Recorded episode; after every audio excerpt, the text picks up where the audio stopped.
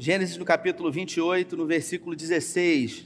Na minha tradução está escrito assim: Acordado, pois, Jacó do seu sono, disse: Na verdade, o Senhor está nesse lugar, e eu não percebia.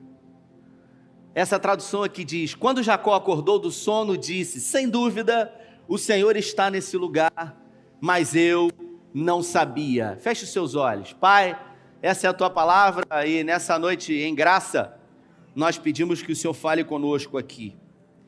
Que essa palavra tenha a capacidade de mudar a nossa percepção, que possamos encontrar o nosso porquê diante dessa palavra e que o Senhor me use aqui nessa noite como uma ferramenta como um instrumento para a glória do teu nome. Oramos em nome de Jesus, amém. Encontre o seu porquê é o tema da mensagem de hoje. E como eu disse, todo mundo tem um porquê. Todo mundo reage de alguma forma por algum motivo. A gente vai chamar isso de manias, a gente vai chamar isso de personalidade, a gente vai chamar isso uh, do ser humano ser ou não ser cabeça dura. A gente pode chamar de muita coisa, mas o fato é que nós, humanos, reagimos a situações e a relações de acordo com a história que nós tivemos. É aquilo que a psicologia chama de questões idiosincráticas. A idiosincrasia é a história do ser humano. Para a psicologia, a idiosincrasia é o ser humano na sua totalidade diante dos atravessamentos que ele teve na sua vida, diante dos sucessos, diante dos fracassos, diante das perdas, diante das superproteções, diante dos abandonos, diante daquilo que ele viveu. Para a medicina, idiosincrasia é a forma subjetiva como cada indivíduo eh, ele se comporta diante de uma doença para a medicina, a doença, quando ela atua especificamente em um indivíduo, ela sempre vai atuar de uma forma individual, de uma forma subjetiva, porque cada indivíduo é um. Eu não sei se você sabe disso. Existem alguns estudos que já comprovam que algumas doenças elas estão diretamente relacionadas a, a questões uh, emocionais. É, existem estudos aí que já comprovam que, por exemplo, câncer que uh, se dá normalmente no pescoço e na cabeça das pessoas, eles estão diretamente ligados a, a questões de fala, ou seja, uh, questões de amargura, questões de ressentimento, de pessoas que viveram dramas terríveis que não conseguiram colocar para fora e por isso sentiram, ressentiram e viveram muito tempo sentindo e ressentindo. É o que a medicina e a psicologia chama de doenças psico somáticas. Soma é corpo, psico é mente, ou seja, doenças da mente que afetam o corpo do indivíduo. O fato é, é que todos nós temos uma história. História boa ou ruim, história de superproteção ou de abandono, história de sucesso, história de fracasso.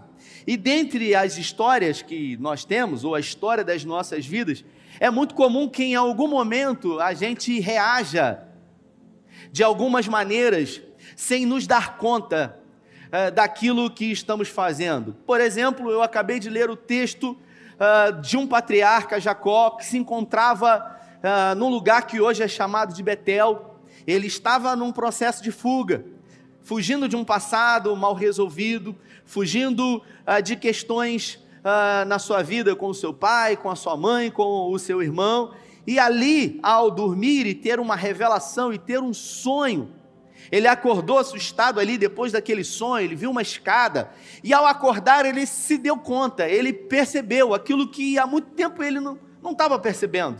Ele percebeu que Deus estava ali com ele a todo tempo. Ele percebeu que nos momentos bons Deus estava mas que nos momentos ruins também Deus resolveu estar com ele. E é curioso porque é, ele não havia percebido isso antes. Ele precisou passar por isso para entender. E tudo isso se deu por um processo de fuga na sua vida.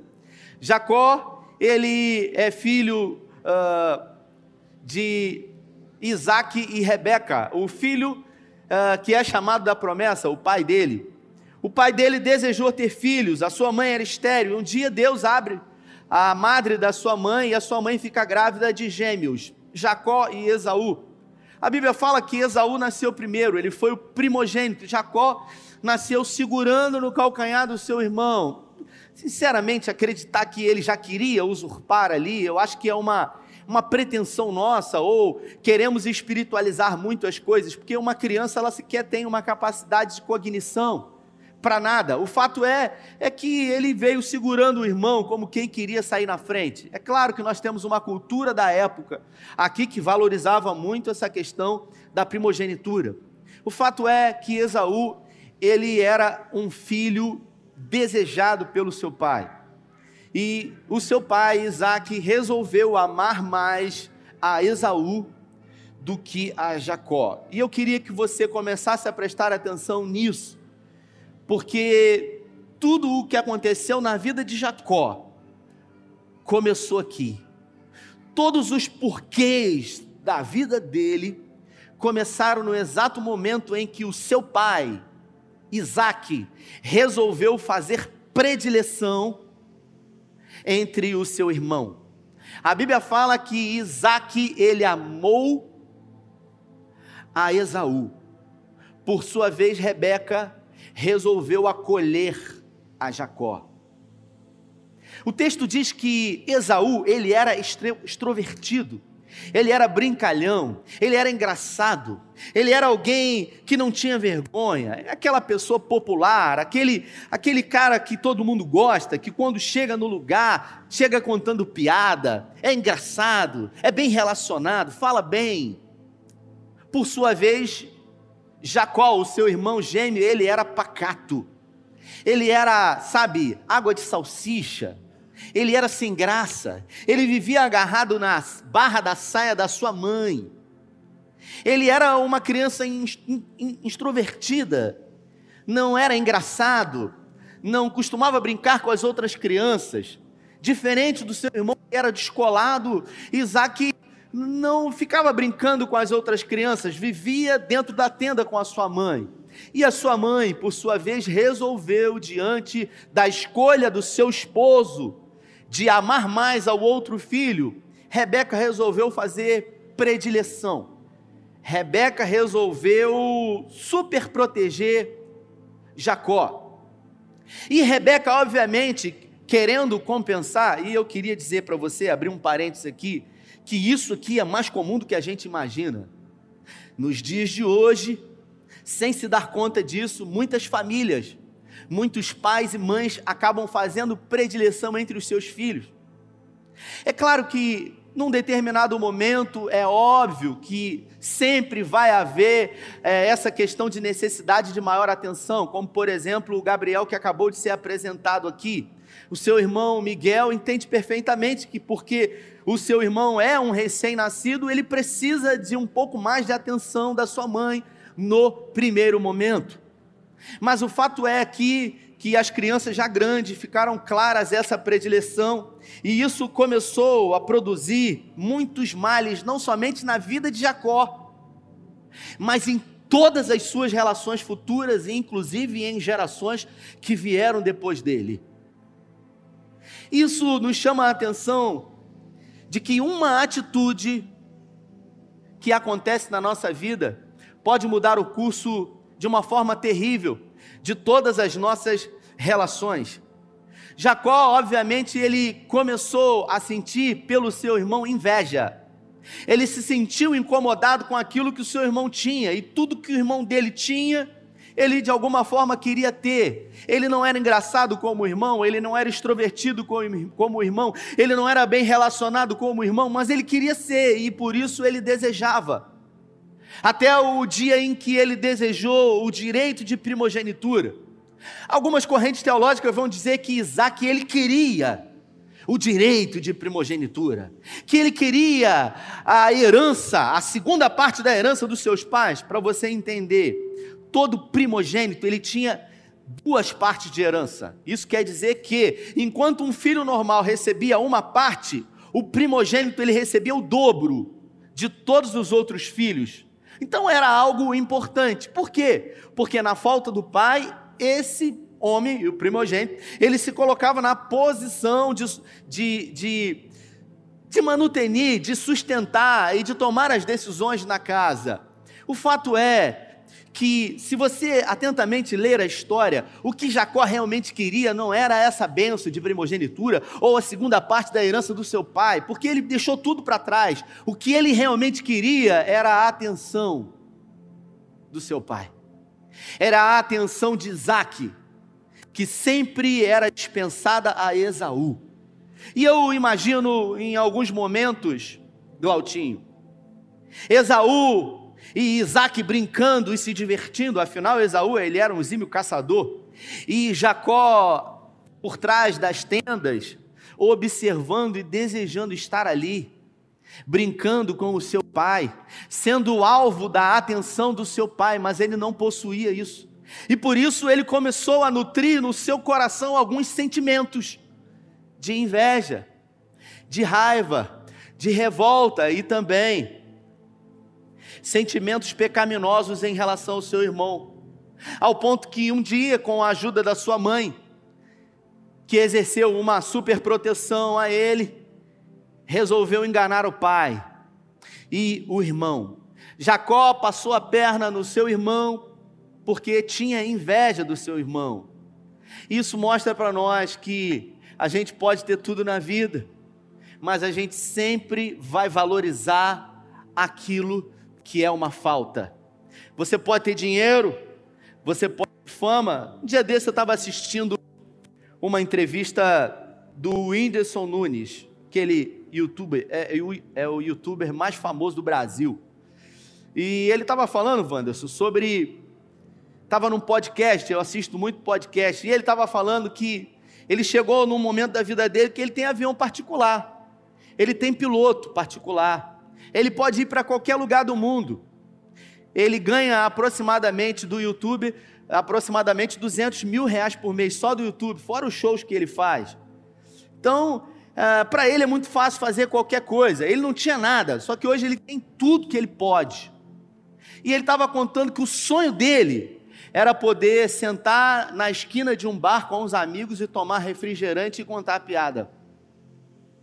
Parece louco isso, né? Mas não é porque ele disse: Eu não posso fazer isso, porque se for num desse, é uma confusão, tem que fechar o lugar para eu ir, porque todo mundo quer bater foto.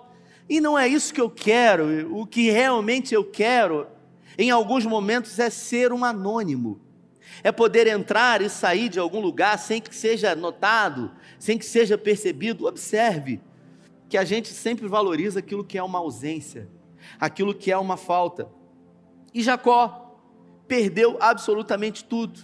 Ele perdeu a proteção da sua mãe, ele perdeu a presença do seu pai, ele perdeu a presença do seu irmão, ele perdeu até a herança que possivelmente ele ia ganhar, porque quando ele fez o que fez com o irmão, o irmão desejou matá-lo. A sua mãe percebeu, Rebeca percebeu, e Rebeca falou: Não vou deixar Esaú matar Jacó. Aí chegou para o seu marido e falou o seguinte: Olha, eu não quero que Jacó ele case com essas mulheres aqui ismaelitas, porque uh, Esaú havia casado com algumas mulheres que eram descendentes de Ismael. E aí Rebeca disse o seguinte: essas mulheres elas produziram muito desgosto para mim. Se você acompanhar esse texto, por sua vez, Rebeca amava mais a Jacó. Como é que Esaú fica nessa história? Vendo a sua mãe amando mais o seu irmão. Tudo o que Esaú queria também era a atenção da sua mãe, e não tinha. E por isso, de alguma maneira, Esaú queria chamar a atenção de Rebeca. Sabe quando o seu filho, ele de alguma forma, ele faz uma coisa. É igual João, o evangelista, quando chama milagres de sinais, no Evangelho de João você não vai ver a palavra milagres, você só vai ver sinais, porque para João o milagre é um sinal, aponta para uma direção. Quando o seu filho faz uma malcriação, ele está produzindo um sinal, ele está apontando para uma direção, ele está fazendo uma malcriação, mas o que ele quer é chamar a atenção. Se você está entendendo, diga amém. E aí a gente às vezes atua na consequência e não na causa. A gente atua na pirraça e não no porquê. Se a gente encontrar o porquê, a gente resolve o problema. Às vezes o que o filho quer é atenção. E aqui, nesse texto, se você observar tudo que Esaú queria era a atenção da sua mãe. Como ele não tinha, sabe o que, que ele fez? Ele fez aquilo que a cultura judaica contrariava. Ele casou com mulheres de outros povos. E por isso, ao casar com essas mulheres, a Bíblia fala que Rebeca sofreu demais, porque essas mulheres perturbavam demais a sua sogra. Era isso que Esaú queria? Não, o que ele realmente queria era chamar a atenção da sua mãe, porque ele não tinha a atenção dela. Bom, voltando para o texto, Jacó acorda do sonho em Betel e diz: Verdadeiramente o Senhor sempre esteve comigo e eu não percebi. Ele vai em direção a Padã Arã e ele lá se encontra com o seu tio chamado Labão. Ele se afeiçoa por uma jovem chamada Raquel e resolve casar com ela. Ah, o seu tio era pastor de ovelhas, ele começa a trabalhar e depois de 30 dias trabalhando para Labão, Labão chega para ele e diz o seguinte: Meu filho, você não vai trabalhar de graça para mim. Eu quero que você fale para mim um salário que fica bom. E ele disse: Olha, eu não quero salário, não, eu quero casar com ela. Gostei dela, é com ela que eu quero casar. E ele disse: Qual é o preço que você está disposto a pagar? E Jacó disse: Eu quero trabalhar sete anos por ela. Me lembro de há muitos anos atrás ter ouvido uma mensagem do Silmar Coelho que tinha como tema Quanto vale quem você ama? Jacó decidiu trabalhar sete anos por Raquel. E depois que ele trabalhou os sete anos, Cíntia. A Bíblia fala que os sete anos para ele foram como dias. Tamanho era o amor que ele tinha por Raquel. E o seu sogro Labão passou a perna nele na noite de núpcias. Ao invés de colocar no quarto para dormir com ele, a sua filha Raquel colocou Lia, que era primogênita.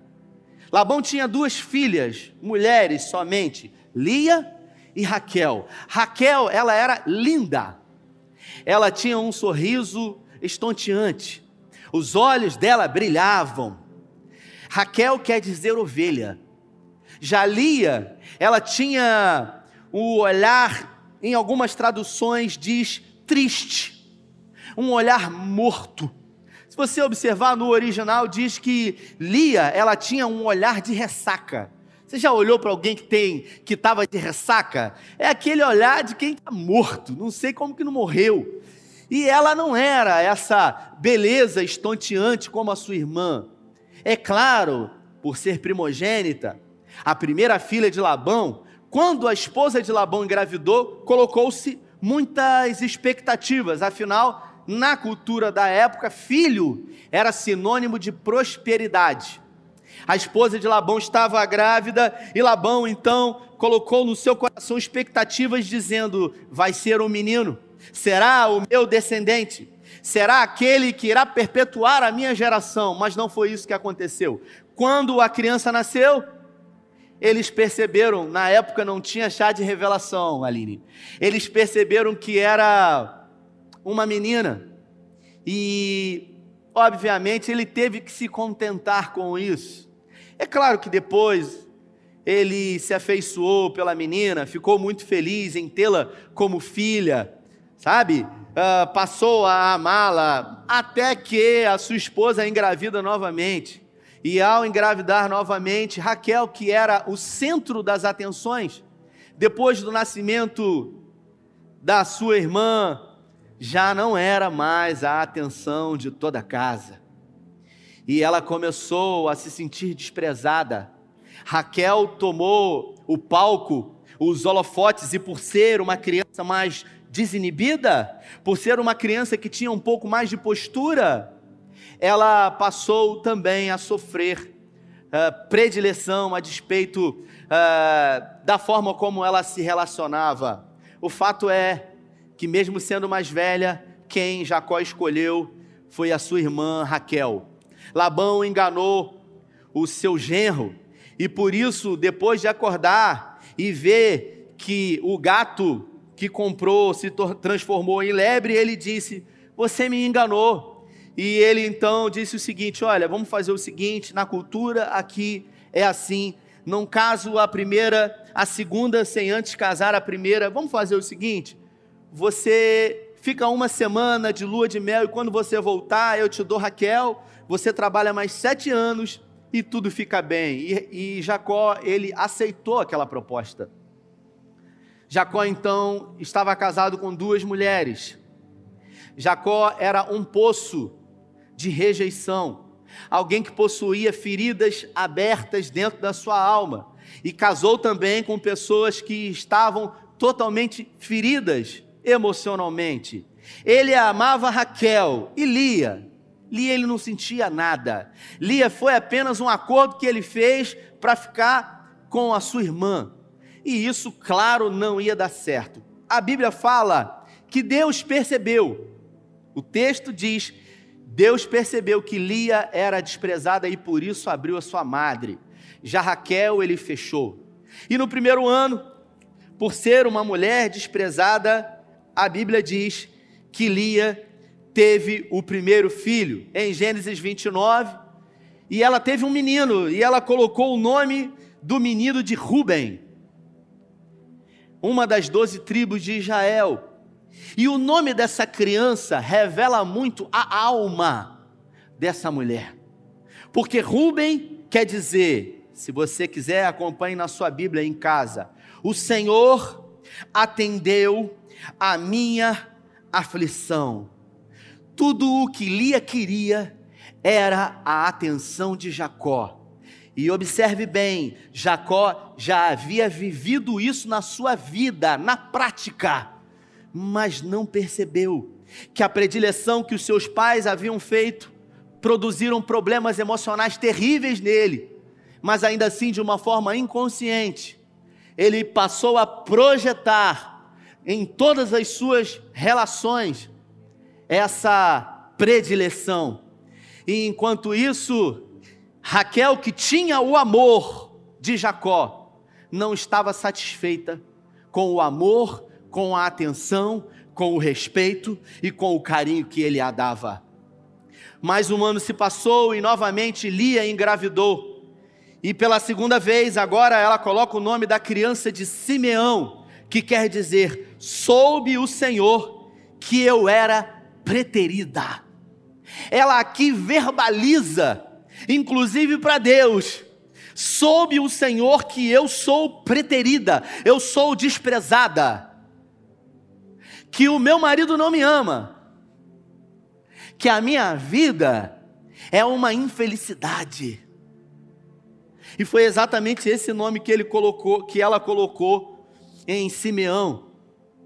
Imagina quanta dor numa alma, quanto ressentimento em um indivíduo só.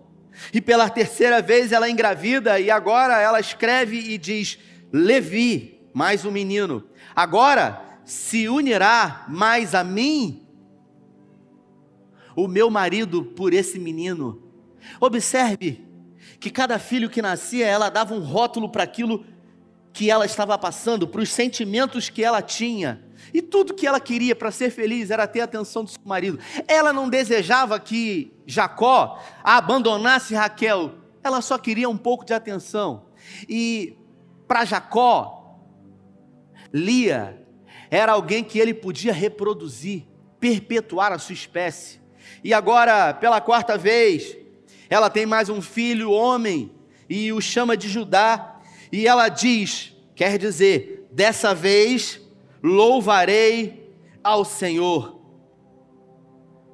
Observe que ela tenta, num momento de desespero, tentar se consolar diante do abandono sofrido pelo seu marido. Dessa vez, Deus vai me consolar. Dessa vez, alguma coisa vai acontecer. E Raquel? Raquel começou a ter ciúme de Lia. E o que, que Lia tinha?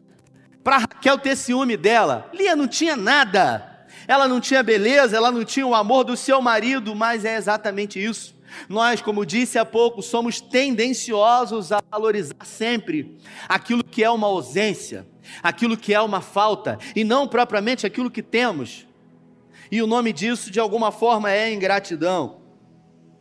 Raquel, ela não conformada com isso, tinha uma ama que cuidava dela pessoalmente ela ofereceu ao seu marido para que ele se relacionasse com ela e tivesse filhos e aí sim ela poder de alguma forma se vingar. E aí, irmãos, foi uma confusão naquela família, porque Jacó começou a se deitar com as suas duas esposas e com as concubinas das suas esposas. De uma forma desesperada, Jacó, um dos patriarcas, ferido, que sofreu predileção, começou a ser uma marionete na mão de mulheres feridas e desesperadas por atenção. Pensa em gente que não está se dando conta de tanta ferida emocional que tem dentro de si. É igual o homem e mulher que está numa relação há muito tempo e que larga e que logo quer entrar numa outra relação. Está em frangalhos, está destruído, destruída, mas ainda assim projeta no outro as suas expectativas, os seus desejos, as suas necessidades. O fato é que um dia Rubem, ele estava passeando e ele encontra aquilo que a Bíblia chama de mandrágora, que na época era considerado uma espécie de erva medicinal ou afrodisíaca. Alguns dizem que as mandrágoras elas possuíam propriedades afrodisíacas. E quando Rubem chegou em casa e deu para sua mãe aquele feixe de mandrágoras, Raquel viu aquilo e ficou desesperada. Raquel falou para ela: Eu quero essas mandrágoras, porque Jacó não está funcionando comigo, só está funcionando com você, e eu quero que você me dê. E Lia falou: Você quer roubar, você já roubou o meu marido. Na sua Bíblia está exatamente escrito isso. Você já roubou a atenção de Jacó, agora você quer as mandrágoras do meu filho. E Raquel disse para ela o seguinte: Olha, você pode deitar com ele hoje, em troca das mandrágoras. E ali Lia, num desespero de ter, de receber as migalhas da atenção do seu marido, fala para ela: Tudo bem, toma aqui as mandrágoras. Jacó estava no campo, quando ele chegou, Lia foi em seu desespero e disse: Olha, você vai deitar comigo hoje, porque eu dei as mandrágoras de Rubem para Raquel e ela me permitiu que eu deitasse com você hoje desespero. Pessoas desesperadas sem conhecer os seus porquês. As raízes que produziram tais amarguras. E Jacó dormiu com Raquel e ela engravidou e teve outros filhos. Até que um dia, a Bíblia fala que Deus se lembrou de Raquel e ela engravidou. E ela teve um filho que colocou o nome de José, o José do Egito, o libertador. E depois ela engravidou novamente e ela teve outro filho. E ela colocou o nome dele de Benjamim e ela morreu nesse parto. Jacó se tornou viúvo de Raquel e teve outros filhos. Eu trago essa história hoje, nessa noite, para você que está aqui e para você que está em casa, que talvez se familiarize um pouco com isso, que durante momentos da sua vida viu o seu pai amar mais ao seu irmão ou à sua irmã do que a você. Talvez você se identifique com essa história, porque em alguns momentos da sua vida, tudo o que você fez foi correr atrás de alguém, medigando a atenção medigando o amor desse outro alguém. Jacó não percebia, mas havia influenciado totalmente as suas relações, ao ponto, depois do nascimento de José, a Bíblia dizer que ele novamente fez predileção a José em detrimento a todos os outros filhos que ele teve. E isso produziu terríveis males ao seu filho José. Se coloque de pé. Confesso que gostaria nessa noite de ter mais tempo para desenvolver essa mensagem. Mas Deus não precisa de tempo para curar. Deus precisa de oportunidade. Deus precisa de espaço para fazer aquilo que talvez você não consiga fazer. Para produzir cura em feridas abertas que talvez você não conheça os porquês. E eu entro para concluir essa mensagem dizendo que todo o início de cura dentro desse contexto aqui, ele se dá em primeiro lugar em tomar uma decisão. Porque existem cadeias que nos aprisionam, que são mais fortes e poderosas do que correntes, do que algemas, do que grades, que são as cadeias emocionais. Essas sim têm o poder de nos aprisionar a um passado, a coisas que nos fizeram, a coisas que nos falaram, a situações que inevitavelmente nos foram feitas. E eu quero orar com você, você que entende que Deus me trouxe aqui hoje para falar essa palavra para você. E a palavra que eu tenho para você, em primeiro lugar, decida. Decida fazer com que a sua história e a sua vida seja diferente. Decida interromper esse processo de atravessamento, a sua vida e as relações que vêm a partir de você. Não desista. Não desista de querer resolver essa questão. Se você não consegue sozinho, procure um líder de célula. Se o líder de célula não pode te ajudar, procure o pastor. Se o pastor nada pode fazer por você, procure uma ajuda de um especialista, um psicólogo, por que não dizer um psiquiatra? Mas em nome de Jesus, não desista de buscar a ajuda do alto e não autoajuda. E Deus? E Deus, pastor, aonde fica em tudo isso? Deus ele continua sendo bom. Deus ele continua sendo Deus. Me lembro que muitas foram as vezes que aqui em mensagem disse que em primeiro lugar está Deus, em segundo lugar está a família, em terceiro lugar está o trabalho, em quarto lugar está a igreja, em quinto lugar está o lazer. Mas eu confesso que essa semana, lendo e mergulhando em alguns assuntos, eu cheguei à conclusão de que estava equivocado. Em primeiro lugar na vida está a família. A família é a base de tudo. E a família é a origem de tudo. Alguém disse que é a célula máter da sociedade. A família é um lugar de bênção, mas às vezes é um lugar que somos feridos, que nos decepcionamos, mas também deve ser um lugar de cura. Então, em primeiro lugar, na vida do homem tem que estar a família. Em segundo lugar, na vida do homem tem que estar o trabalho. Em terceiro lugar, tem que estar a igreja. E em quarto lugar, tem que estar o lazer. E Deus?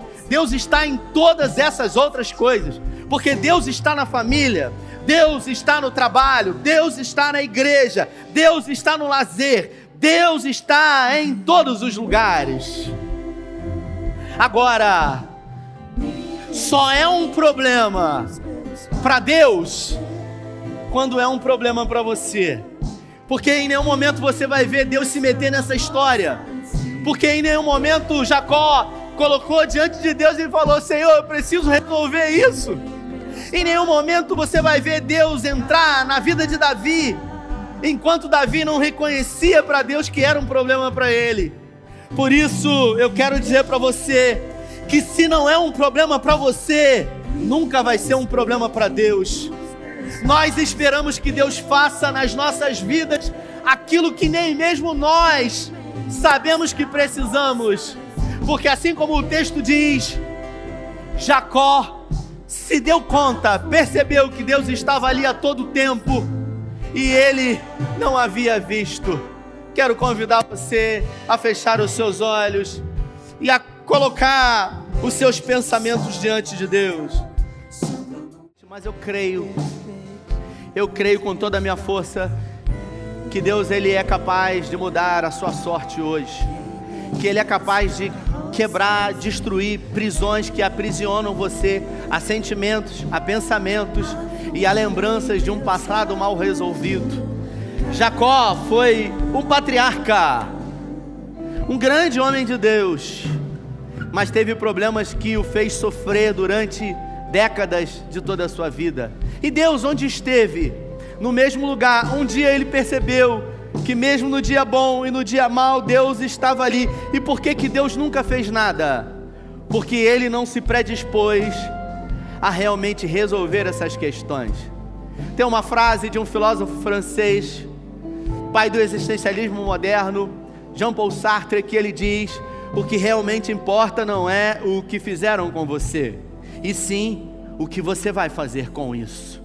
Você nessa noite pode dar um novo sentido, ressignificar talvez predileções que foram feitas a você.